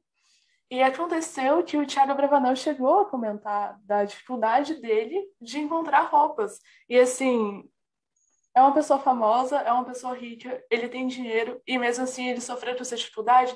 E então, imagina as pessoas que não estão dentro do padrão e ainda não têm esse privilégio de classe, ainda não têm essa questão econômica. Como isso ainda deve ser muito mais difícil. É, eu acredito que a indústria da moda ela vem se adaptando durante o tempo para conseguir é, tirar esse bloqueio, né, que as pessoas têm, que é assim, gente, é inaceitável, né? Você não achar roupas para o seu corpo. E eu acho que isso ac acontece com todos, né? Que tem esse essa questão. Eu acho que as pessoas hoje em dia é, ainda não conseguem encontrar todos os tipos de roupa. Então você vai na loja e a loja tem PMG, né? Muitas vezes nem o GG ela não tem. Então, é uma desconstrução que eu acredito que está acontecendo, é um processo que vai ser lento, infelizmente, porque muitas, muitas marcas ainda não aceitam, não entendem, né? Ou talvez entendem, mas não seja positivo para elas comercialmente, então elas não fazem. E, e eu acho que a gente tem que valorizar muito as marcas que já estão à frente nesse processo, é, porque não é fácil, assim, você colocar a sua cara a tapa também para para sair do padrão. É muito julgado e, e, eu acho que muitas estão muito ultrapassadas, né? Muitas marcas assim nem ligam para o assunto e é um assunto extremamente importante para o desenvolvimento, né? Assim da sociedade e acredito que assim já deveria ter sido isso desde o começo, né? Não tem cabimento você fazer roupas apenas para um tipo de pessoa e um tipo de corpo, mas infelizmente a gente vê muito isso. E o Tiago trazendo essa visibilidade num programa tão grande, né? ainda mais sendo de uma classe social tão tão privilegiada em que ele tem acesso a todas as marcas, mesmo assim ele não acha, é muito importante para as marcas se posicionarem. Então até a CIA patrocina, né, o programa.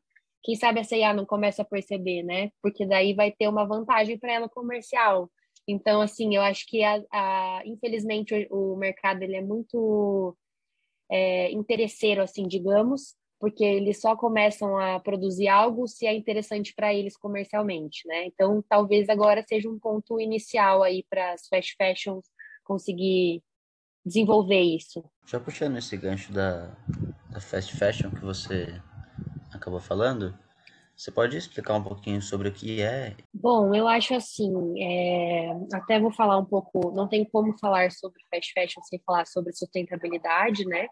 É, eu acredito que está muito ligado, porque infelizmente é uma, uma vertente da moda que foi criada para poluir o mundo, não consigo dizer de outra forma, porque as roupas são criadas justamente para terem um valor menor e para serem descartadas facilmente para você precisar comprar outras, né? Então, como o mundo foi desenvolvendo e as tendências vão surgindo, que antes surgiam a cada um ano, hoje em dia, a cada três dias, você já não tem roupas que sustentem aquelas tendências, principalmente, acredito, pelo mercado da internet, né, que traz essa sensação de a gente nunca estar tá dentro, né, das tendências, porque cada dia surge algo novo, e a fast fashion produz isso em três dias e já está nas lojas e você compra e passa um mês aquela roupa já não está mais no, no padrão, né, que muitas pessoas querem estar. Então, é, eu queria falar um pouquinho sobre sustentabilidade, falar sobre os pilares. É, a sustentabilidade ela é constituída por três pilares, então o ambiental, econômico e social.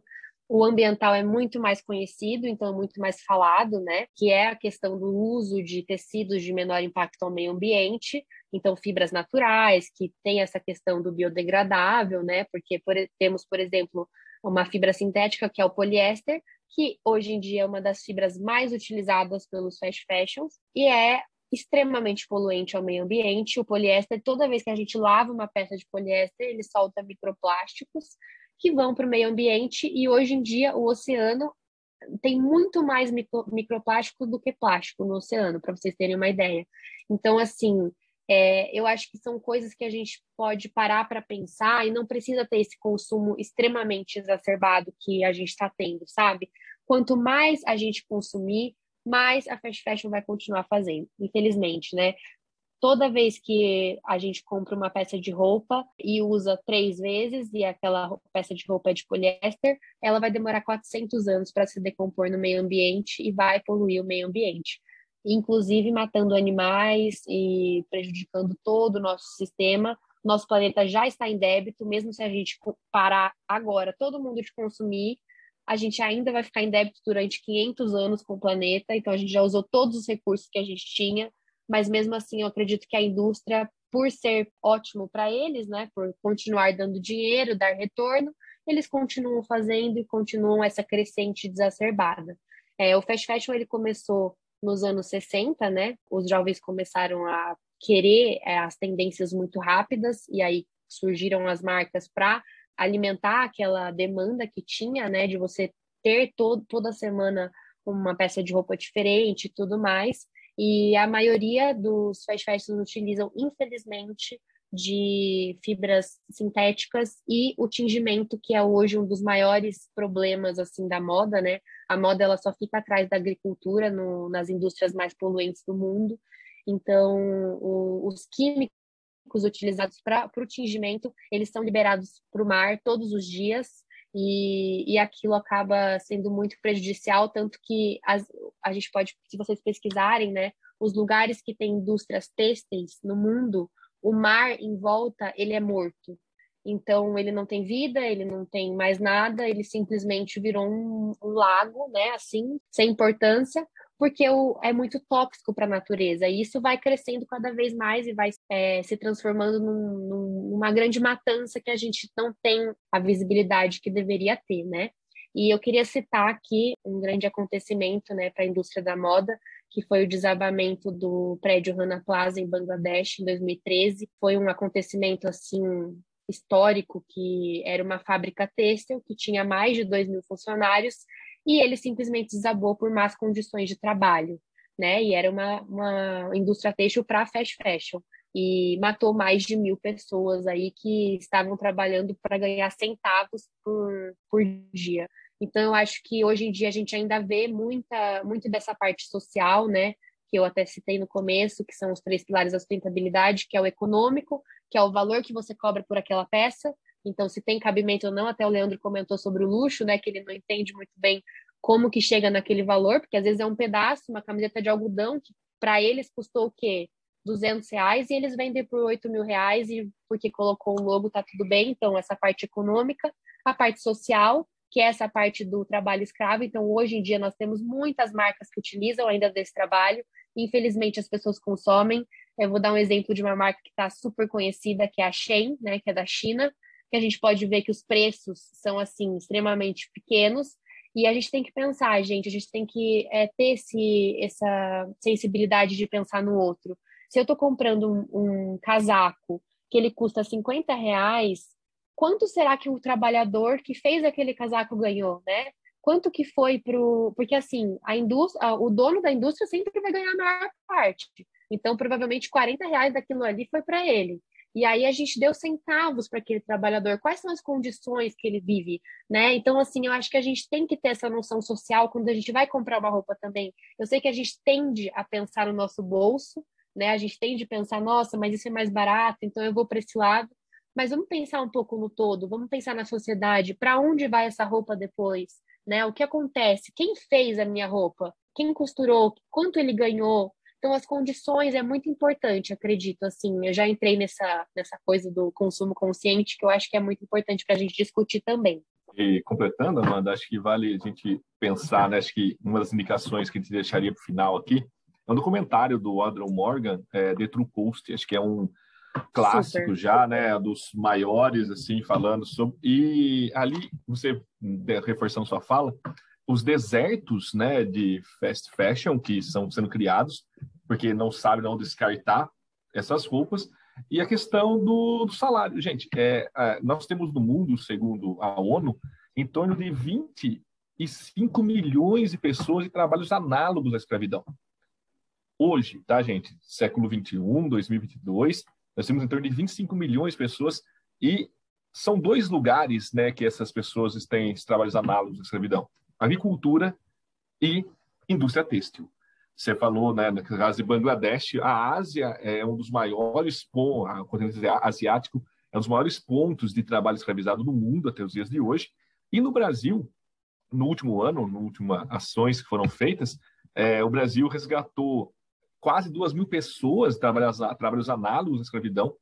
E os dois pontos, de novo, são quais? É a questão da agricultura e a questão muito de imigrantes que trabalham em torno de São Paulo e indústrias que costuram para grandes é, grandes corporações. Então, é, é, um outro ponto, né? Qual a questão social, né? A questão social, eu disse, a Amanda ressaltou muito bem. Infelizmente, na questão, né, nem só do recebimento, também da falta de recebimento nesses trabalhos análogos, escravidão, principalmente fora daqui, na Ásia, mas no Brasil também nós temos, principalmente, bolivianos trabalhando em em indústrias têxteis na Grande São Paulo, que também remetem a trabalhos análogos à escravidão. Então, é problemática é muito grande dentro dessas fast fashions e, tudo mais. A sua primeira fala me lembrou muito, assim, de...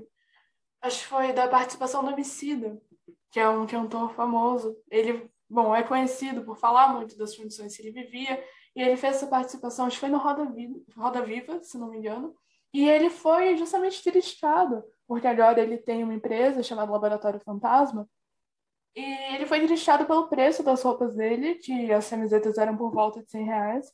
E a resposta dele foi justamente essa.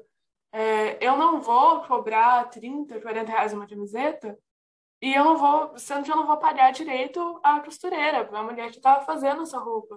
Porque eu sei muito bem que essa costureira podia ser minha mãe. Então, acho que foi uma questão muito interessante, porque ficou realmente essa, essa crítica assim, em cima dele, até essa participação no programa, de acharem que ele estava fazendo algo que não era acessível, só que justamente era uma preocupação com o trabalho e com a qualidade da roupa, né? É, isso é muito importante. Eu acho que as pessoas elas não têm dimensão do, de que elas estão patrocinando essas coisas quando elas compram um produto que é muito barato, que tem um tecido sintético. Então, eu acho assim: o olhar a etiqueta, o olhar o preço e fazer as contas não é muito difícil. Quando você vai num, num, numa, num, sei lá, não vou falar nomes, até já falei muitos nomes aqui, tô até com medo, mas enfim, é, nessas fast muito grandes, né? É, e você acaba falando, nossa, esse casaco maravilhoso, tem, tem pele, tem na pele que eu digo, né, sintética, é, e ele muito barato, custa 90 reais.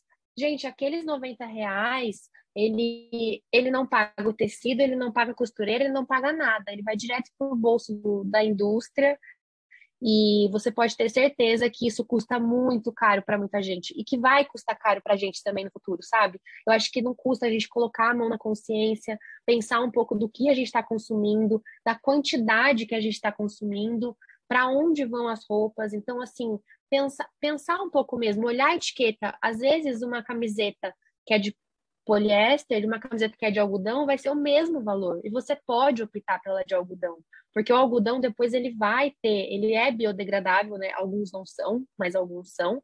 E ele vai causar muito menos impacto no meio ambiente. E a gente, querendo ou não, a gente patrocina, a gente fala, ah, mas eu sou, eu, eu tenho é, amigas que compram dessas marcas, elas falam, ah, mas é só uma pessoa, imagina, não faz diferença nenhuma. Mas de uma em uma pessoa, a gente vai construindo a multidão que é o público deles entendeu? Se cada um pensar um pouco e diminuir o consumo, a gente consegue um grande resultado, sabe? É, então, acho que assim é um, é um assunto muito delicado que tem que ter muita visibilidade que não tem, porque não é interessante para a indústria, né? Então, assim, as pessoas é óbvio que ninguém vai falar sobre isso, porque não é interessante para eles, o que é interessante para eles é vender e continuar com esse esquema que eu acho particularmente horrível, mas eu acho que a gente, a gente, como cidadão, tem que pôr a mão na consciência, pesquisar um pouco. Esse documentário que o Leandro falou é excelente, né? Mostra as condições de trabalho que as fábricas vivem, as pessoas, né, vivem. Então, eu acho que a gente tem que pesquisar um pouco. A gente tem muito, muito material aí pelo Netflix. Se você não gosta de ler, você pode assistir, que, que vai te ajudar a, a fazer um caminho mais correto com a gente, com as pessoas e com o meio ambiente é que. Não, eu queria falar sobre o couro sintético, que eu acho que é um assunto bem polêmico aí hoje em dia, que muitas marcas utilizam. É, primeiro que o termo couro sintético não existe, não é, o couro ele é apenas do, do animal, né? Esse termo foi proibido por lei, já faz bastante tempo, mas as marcas continuam usando. O couro sintético nada mais é do que petróleo, né, poliéster, e é muito mais poluente do que o couro animal. É, não que eu defenda o uso de couro animal, não defendo nem o uso de couro animal e nem o uso do outro couro que é PU, né, plástico.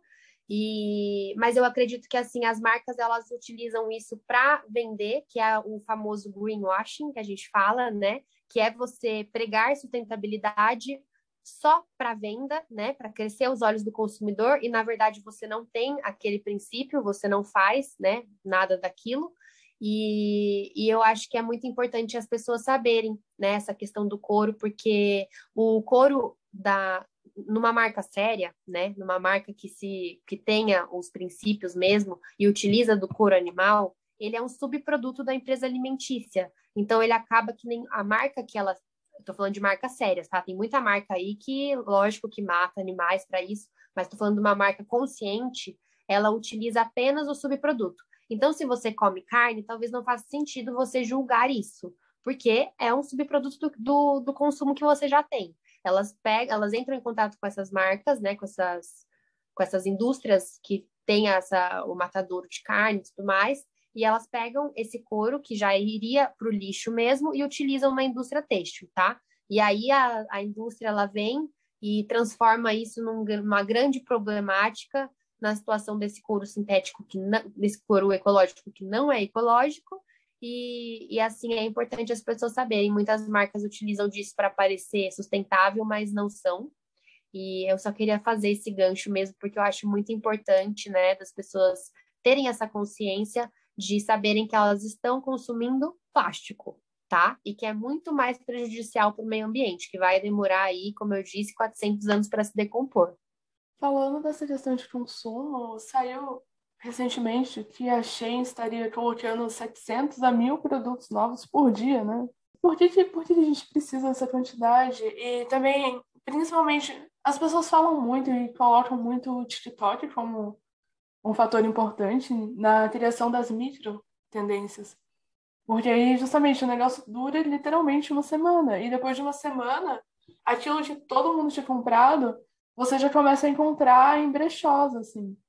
Então, a pessoa comprou aquilo, ela usou uma vez, ela já se desfez da roupa, e tá acontecendo, tá tendo também essa tendência de encontrar muitas roupas da Shein ou de outras fast fashions em brechós, assim. É importante justamente o que a gente tinha comentado antes de você saber quem você é e o que você quer passar para o mundo, para você ter as peças-chave e não ficar preso nesse mundo de tendências, porque é um mundo totalmente péssimo que você vai ficar refém daquilo, né? Quanto mais você comprar, mais você querer essa identificação que é tão necessária para muita gente de você estar na moda, entre aspas, porque a moda é muito mais do que isso, mas estou falando de tendências, né? E estar dentro desse mundo e cada vez comprar mais e mais e mais. Gente, cada, daqui a pouco, cada dia vai ter uma coisa nova e o de ontem já não vai ser suficiente, entendeu? Então, você sabendo o que você quer passar para o próximo, quem você é, é, já basta. Você vai comprar ali as roupas que te mantêm, né? Que você tem, porque assim, estudos falam que a gente usa 30% do nosso guarda-roupa, né? Você tem aquelas peças-chave que você usa sempre e você tem as peças que você usa de vez em quando. Você... Então, você, você tendo esse estilo bem definido e cada vez mais comprando uma coisa ou outra para complementar o seu próprio estilo junto com as tendências, né? Claro que a gente sabe que todo mundo quer estar à frente, usar coisas que todos estão usando, isso é normal, não tem problema. Mas eu acho que ter a base bem feita, você consegue ter escolhas mais conscientes. E principalmente é, escolher comprar do microempreendedor, da marca que está começando. Eu acho que isso é muito importante. Assim, a gente vê o preço é diferente, é lógico que é diferente, porque ele pensa no todo, ele pensa em quem está fazendo a roupa, exatamente o que a Ana contou, ele pensa no tecido, ele pensa em tudo. Mas você pode ter uma escolha melhor. Se você deixar de comprar quatro coisas no fast fashion e comprar uma do microempreendedor, você não vai se arrepender, porque aquela uma vai valer, vai durar muito mais, vai ajudar muito mais o mundo e o meio ambiente e vai fazer mais sentido para você, porque eu acho que todo mundo não quer que o mundo acabe, né? E é isso que vai acontecer daqui a pouco, porque a gente está matando o mundo, né? A gente vê aí, a gente está em 2021, quantas tragédias naturais a gente já teve até agora? 2022, né?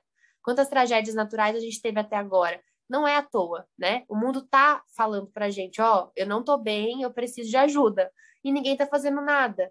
Então, assim, eu acho que a gente pode começar pelo pequeno. Faça você a sua parte, né? Escolha comprar de marcas menores, marcas conscientes. Olha a etiqueta, vê de onde vem aquele tecido. Escolha os tecidos naturais, fibras naturais. Pessoas que se preocupam com o outro, né? Com quem está fazendo aquela roupa. Eu acho que são pequenas sem contar que isso não é só uma questão de altruísmo, porque é uma coisa que vai trazer benefício para você mesmo. Como você falou dessa questão do guarda-roupa, é, tem aquela cena clássica, né? De, tipo, o guarda-roupa tá cheio de coisa, você tira um monte de roupa, coloca na cama, coloca numa cadeira, e ainda aquele negócio de, meu Deus, não tenho nada para vestir. Justamente porque as peças não combinam entre si. Não é prático seguir só tendência, justamente porque você não vai ter, tipo, essa variabilidade de pegar a mesma coisa e usar com outra coisa, ou adicionar algo para usar em outra estação, né? É, eu acho que é exatamente isso. Eu acho que você ter uma base forte, né? Você saber, por exemplo, um exemplo aqui, né? Cada um sabe o seu estilo. Eu acho que também isso é uma coisa interessante da gente buscar. Muitas vezes a gente tem, por exemplo, pessoas têm 30, 40 anos e ainda não descobriram o que elas gostam de usar, não descobriram a sua forma, né, de se expressar.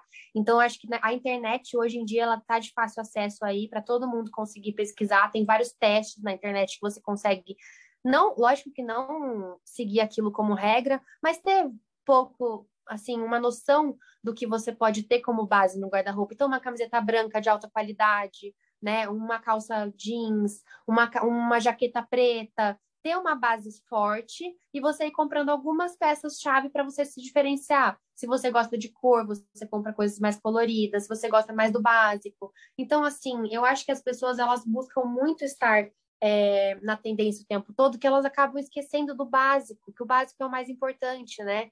Então, às vezes ela não tem nenhuma camiseta branca, mas ela está comprando um casaco xadrez que está agora na moda. Então, é, eu acho que é para, parar um pouquinho, respirar, porque o mundo está muito, é tudo muito rápido, tudo muito, muito afobado mesmo, e pensar, olha, vou pegar o meu guarda-roupa e às vezes a gente nem sabe o que a gente tem no guarda-roupa mais. Né? Às vezes a gente tipo esquece. Então vou ver todo o meu guarda-roupa e dentre essas opções, quais roupas eu posso usar com tal coisa e o que, que eu ainda preciso para conseguir constituir um guarda-roupa inteligente, né? O guarda-roupa inteligente é muito interessante. É um conceito que surgiu é, faz pouco tempo e, e, ele prega isso. Você ter roupas bem é, estabelecidas dentro do seu guarda-roupa que você possa fazer várias combinações entre elas, né?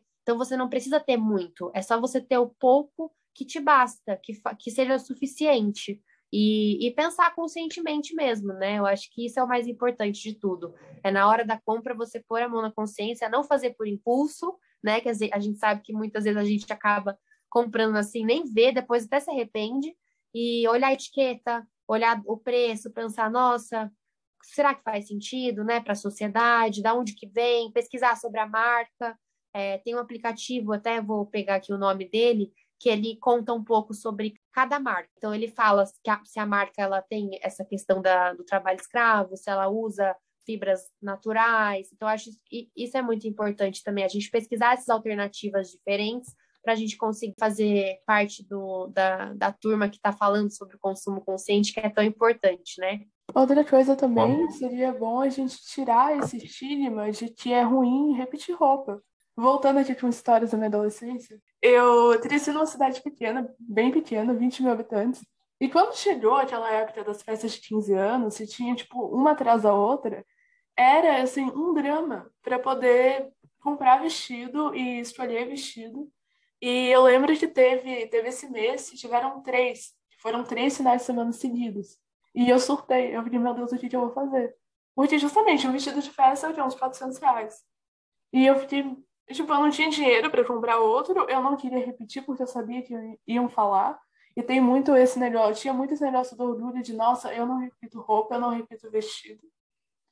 E, nossa, eu lembro que assim, foi um drama e era uma coisa que eu não precisava, assim. Porque Titi tinha demais usar o mesmo vestido que eu usei cinco meses atrás numa festa. Sem contar que eu adorava o vestido também. Assim, foi, foi um sofrimento. Hoje eu acho bobagem, mas foi um sofrimento e a gente precisa acabar com isso, gente. Existe máquina de lavar para isso, né? É. Não, não é problema de repetir. É, eu,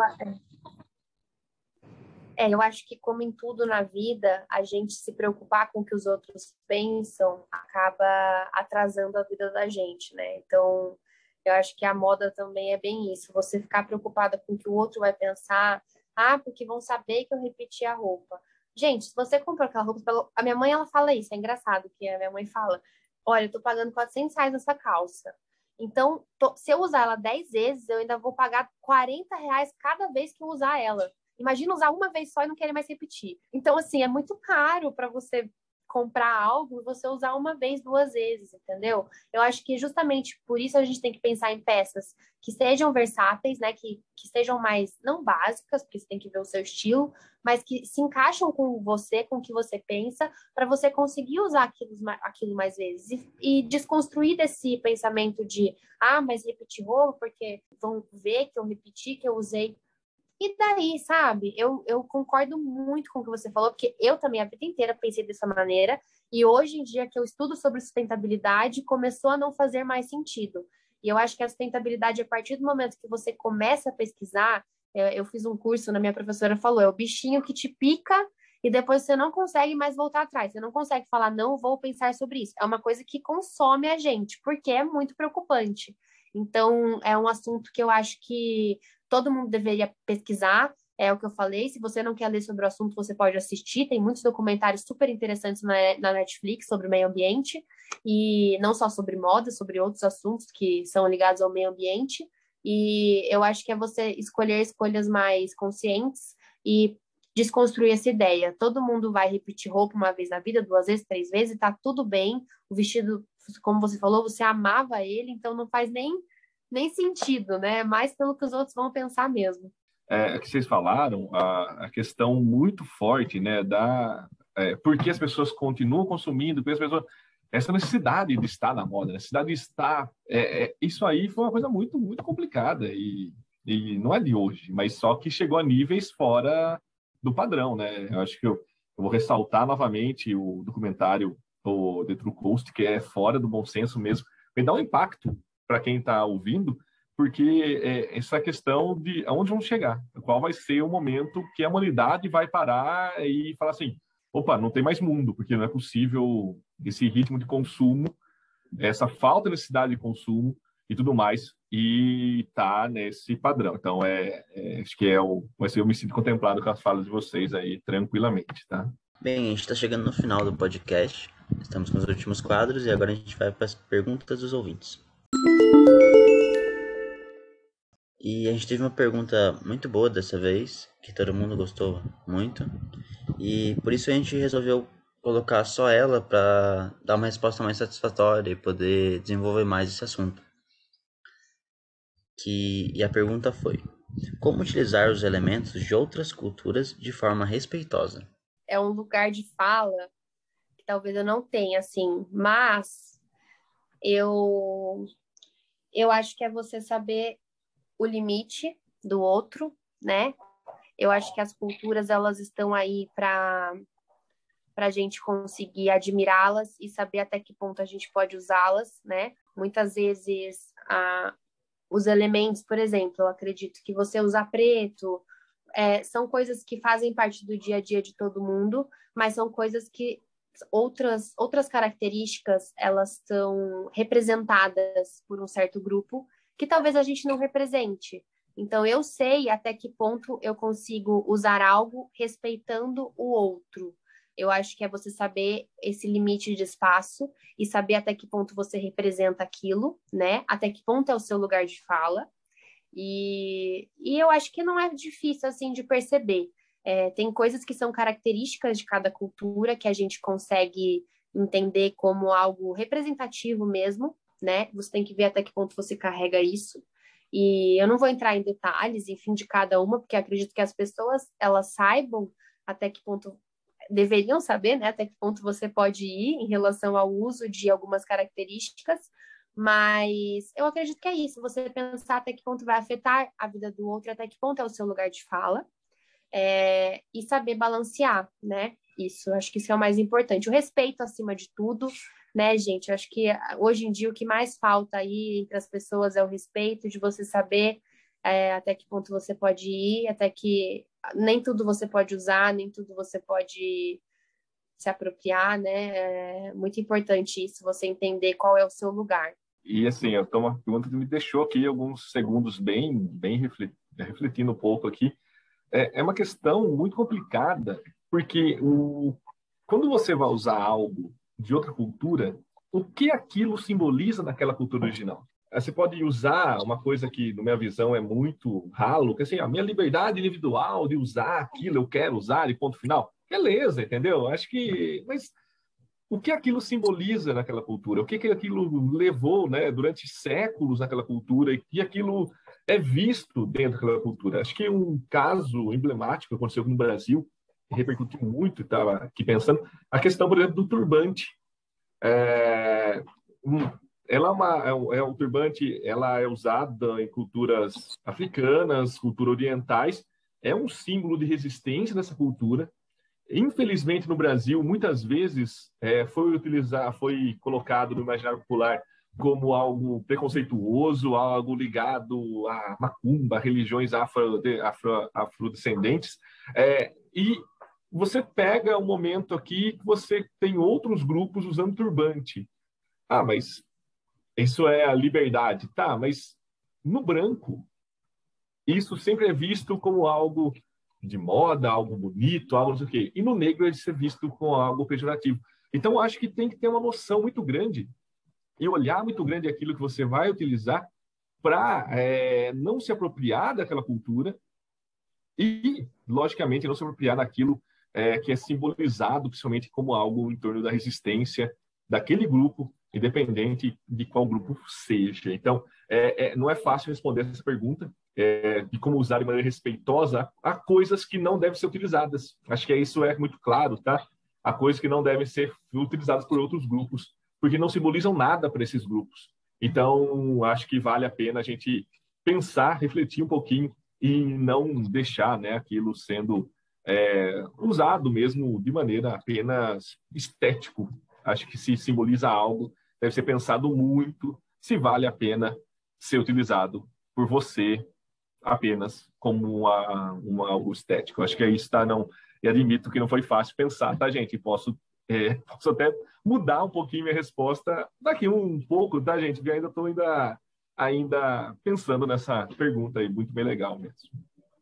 Justamente, a apropriação ela se pauta justamente no esvaziamento, né? Uhum. E eu acho que justamente como, como foi uma pergunta assim, bem difícil, muito inteligente, muito difícil de responder, mas eu acho que assim, em resumo, seria primeiramente, primeiramente o estudo. É, saiba o que você está usando. Estude sobre isso. E estudar sobre isso não quer dizer parar a primeira pessoa da etnia na rua e perguntar para ela, é ler, tem internet e tudo mais, e entender tudo isso. Como você citaram um turbante, teve também a questão indígena. E assim, um artesanato indígena que você comprou de uma pessoa indígena é para você usar. Ela fez para você usar, ela vendeu para você usar. Agora, você pegar um, um que tem um significado religioso e colocar isso como fantasia é outra história completamente diferente.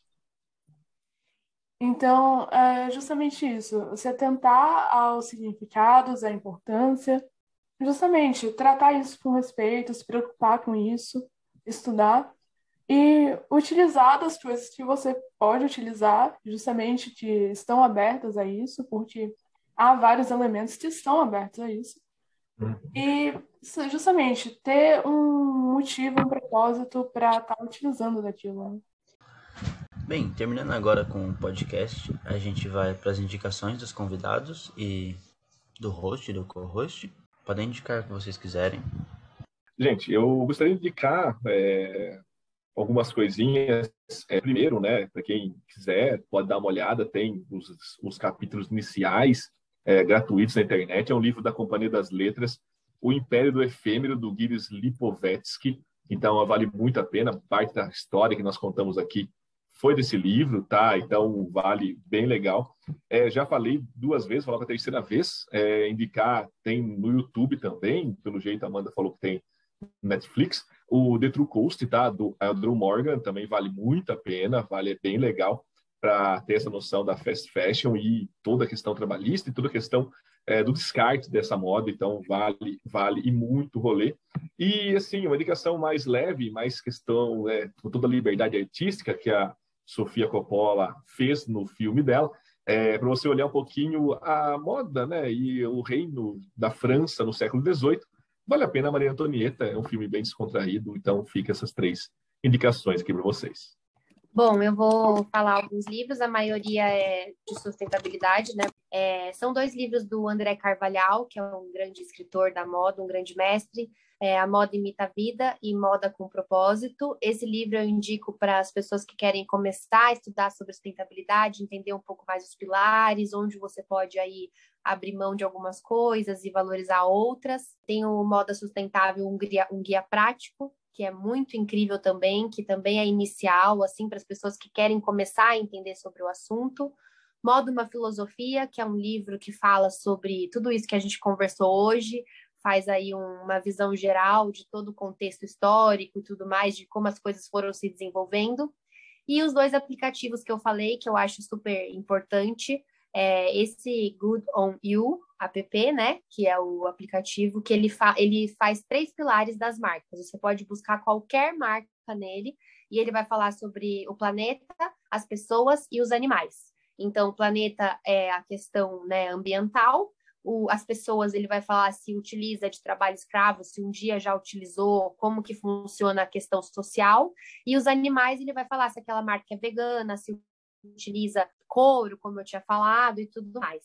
E acho que é isso. E o Moda Livre, né, que é um aplicativo também super interessante para quem quer entender um pouco mais sobre as marcas. É, eu acho que.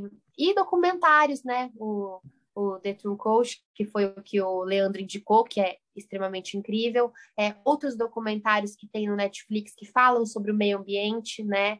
é, não necessariamente ligados à moda, mas eu acho que é sempre importante a gente entender o contexto todo do que a gente está fazendo para o no, nosso planeta e, e, pesquisar, né, pessoal? Eu acho que esse é o mais importante, a gente entender o que a gente usa, o que a gente consome, é, sempre estudar sobre aquilo que a gente fala e que a gente consome. É, eu, eu gosto muito do Moda Livre, esse aplicativo mesmo, estando um pouco desatualizado, o trabalho do repórter é, o Repórter Brasil, se não me engano, que faz esse, esse aplicativo é, é, muito bom. E, inclusive, inclusive a gente, né, eu mesmo parei de consumir um lugar por causa dele, porque a gente não imaginava, nunca imaginava que aquilo tinha utilizado, utilizado para trabalho escravizado, é fora do bom senso. Bom, eu tenho algumas indicações para fazer também. Primeiro é um vídeo ensaio chamado Opulência, é, de um canal chamado ContraPoints. E é um vídeo muito bem produzido, assim, e é um ensaio que fala muito bem, discorre muito bem, e de uma forma profunda, assim, mas divertida sobre o tema. Também tem um documentário que está na Netflix, se chama Estou Me Guardando para Quando o Carnaval Chegar, que conta a história de pessoas que trabalham num grande polo de produção de jeans. E também tem um artigo se chama Moda como Expressão Cultural e Pessoal e Identitária, que é da revista Yara, Todas as nossas indicações estarão na descrição. E agora eu queria pedir para os nossos convidados falarem onde a gente pode achar eles nas redes sociais e se vocês, se vocês têm algum projeto em andamento que vocês queiram divulgar. Bom, meu nome inteiro é Amanda Estado Zamboto, mas o meu Instagram é Amanda Zamboto, com Z e dois T's. É, eu uso mais para uso pessoal, mas ele é aberto. Eu falo um pouco, um pouquinho sobre moda, porque com o dia a dia acaba ficando um pouco corrido. E projetos pessoais, acredito que eu tenha só o meu TCC agora que eu entreguei no final do ano na faculdade, que, que eu fiz um editorial de moda no, no Centro Corenova, em Socorro. Foi um centro que me acolheu muito bem com as minhas ideias. Eu tinha ideia sobre falar sobre a sustentabilidade, essa questão do plástico, né, o uso exacerbado do poliéster e o descarte têxtil, o descarte de plástico. E eu acabei fazendo um editorial como uma forma de crítica na, no Corenova. O Corenova ele tem uma importância muito grande para Socorro, é um centro de reciclagem, então muitas pessoas nem sabem o que é isso, né? Nem sabem para onde vai o lixo, é o lixo que eu digo, né? Os resíduos para o centro de reciclagem e eles fazem toda a separação lá. Então, assim, é um projeto incrível que deveria ter mais visibilidade. E aí eu aproveitei agora para conseguir agradecer eles e para a gente valorizar mais esses projetos locais. Mas acho que é isso é, deixar também o meu minha rede social, que eu mais utilizo é o Instagram também, nos dias de hoje, está prof. Leandro Sartori. É, no Instagram, é, para quem chegar no Instagram, não se surpreenda, tá, gente? Lá nós temos minha, minha vida pessoal, que eu vou passando, é, questões de educação e também uma coisa que eu estou vivendo nesse último ano. Né? Eu estou como vereador aqui na cidade de Tapira, e lá também estão tá os meus projetos, as minhas ideias e as minhas linhas de defesa, que partem, né, nosso eixo aqui é defesa dos direitos humanos, a defesa da educação da cultura e também da, do meio ambiente, um dos pontos cruciais do nosso mandato aqui em Itapira. Então, além da questão pessoal e da questão da educação, nós também temos essa parte política. Então, quem chegar lá, não só não se surpreenda com isso, né? Assim, opa, estamos aqui como professor e nesse momento é, temos essa função a mais também dentro da questão política, tá, gente? Bom, eu queria também agradecer o Interact pelo convite. É, a gente tem, eu tenho projetos com Interact em desenvolvimento e eu gosto muito. É uma instituição que eu sempre admirei muito. Eles fazem muito, vocês fazem muito, né, pela sociedade. Então, queria agradecer grandemente o convite, falar que estou aberta para muitos mais convites, porque eu amo projetos assim. Eu acho que é muito importante a gente passar nosso conhecimento para pessoas que buscam conhecimento, né? Porque quem vier assistir esse podcast vai estar buscando conhecer um pouco mais sobre outros assuntos. Então, muito obrigada pela oportunidade e muito obrigada, Leandro, também, por tanto conhecimento que você passou aqui para mim, para a gente, e por dividir esse, esse convite comigo. Eu também quero tá, agradecer muito a Interact pelo convite. É a segunda vez que a gente participa de um projeto Interact Socorro. É, é, muito satisfatório a ação social que vocês estão realizando por aí. É, quero agradecer muito a Ana por essa, por estar junto desses dois anos que a gente teve, né, no SOS aí de Socorro. Muito legal mesmo. Valeu, Ana, por partilhar esse convite e partilhar esse, esse podcast com a gente. É, Amanda, foi muito legal ouvi-la e conhecer coisas, assim, até anotei indicações suas que eu vou procurar e vou ler posteriormente, que é muito bom mesmo ter participado desse podcast junto com você, com essa visão que você tem da moda e bem legal mesmo. Então, eu quero agradecer muito mesmo essa oportunidade e sempre bom estar conversando com vocês e esperamos no futuro também, se chamar, estaremos disponíveis para conversar sobre Bom, agora para encerrar, eu queria agradecer muito os nossos convidados incríveis, sério. Muito obrigada pelo tempo, pela dedicação. Obrigada, João, também, por ter apresentado esse programa comigo.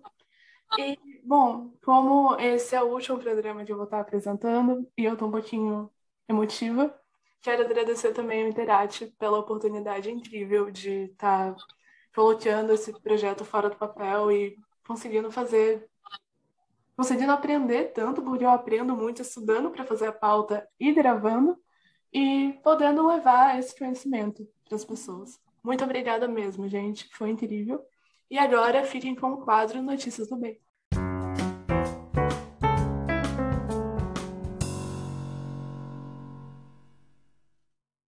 Um estádio sem fogos de artifício e com jogadores do América Mineiro entrando em campo com cães resgatados após o rompimento da barragem de Brumadinho para incentivar a adoção.